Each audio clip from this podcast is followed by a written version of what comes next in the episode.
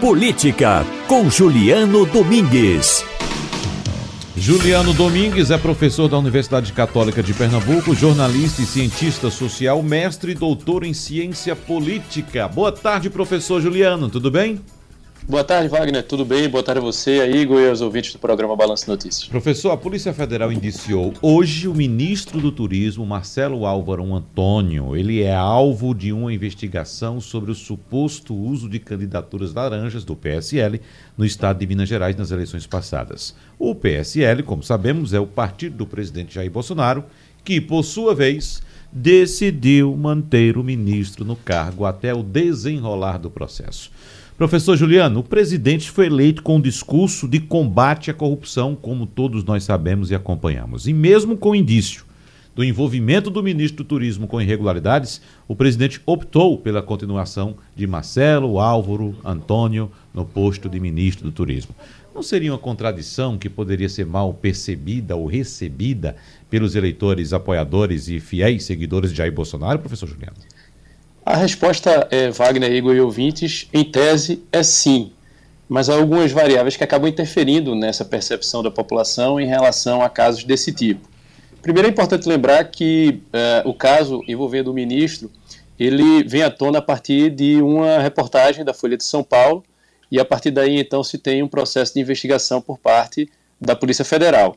À época da denúncia, ainda no início do ano, é, o presidente Jair Bolsonaro ele foi questionado né, pela mídia sobre como ele deveria se comportar em relação ao caso, e ele, pelo menos foi assim que a mídia noticiou, teria dito que seria necessária uma acusação robusta para que ele viesse a tomar alguma providência em relação ao ministro.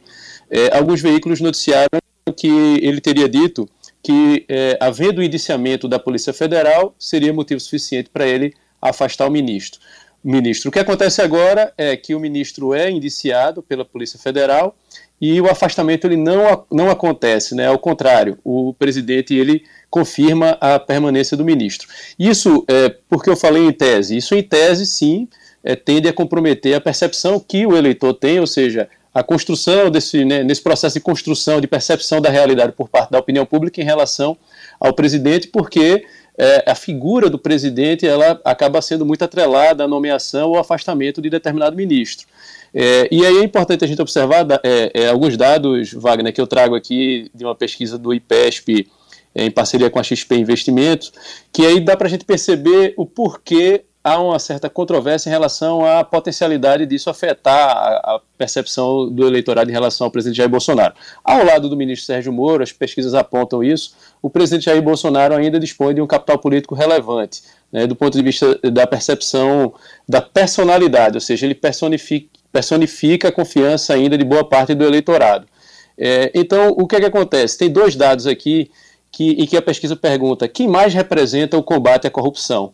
E aí, é, após o ministro da Justiça Sérgio Moro, com 38%, é o presidente Jair Bolsonaro quem mais representa o combate à corrupção. Então, numa situação é, é como essa que a gente está vivenciando agora, né, com esse indiciamento por parte da Polícia Federal e a denúncia do Ministério Público Federal, que é, é, acaba reforçando isso, a gente vê um presidente numa certa situação constrangedora. Isso porque se ele não afasta o ministro, é, com base na ideia de que não há uma acusação robusta, a gente pode supor então que há uma desconfiança, então a acusação da Polícia Federal ou o Ministério Público não tem uma acusação robusta, então, ou seja, reforça a ideia de desconfiança em relação às próprias instituições de fiscalização e controle. E ao mesmo tempo, se ele afasta, ele é, é, confirma perante a opinião pública justamente um processo de desgaste do seu ministro. Professor Juliano Domingos, muito obrigado, um abraço e até a semana que vem. Obrigado, Wagner. Vamos aguardar as próximas eh, pesquisas de opinião pública, levando em conta que a questão da corrupção costuma ser muito mais um pretexto né, é, adotado de maneira coletiva por parte da população para julgar determinados governantes do que um problema em si, lamentavelmente. A corrupção em si acaba sendo, é, no final das contas, considerado um mal menor, mas sim um recurso é, a que a população é, eventualmente acaba utilizando para avaliar negativamente determinado governante. Vamos ver se isso vai acontecer agora. Em tese, tem tudo para acontecer. Sem dúvida. Obrigado.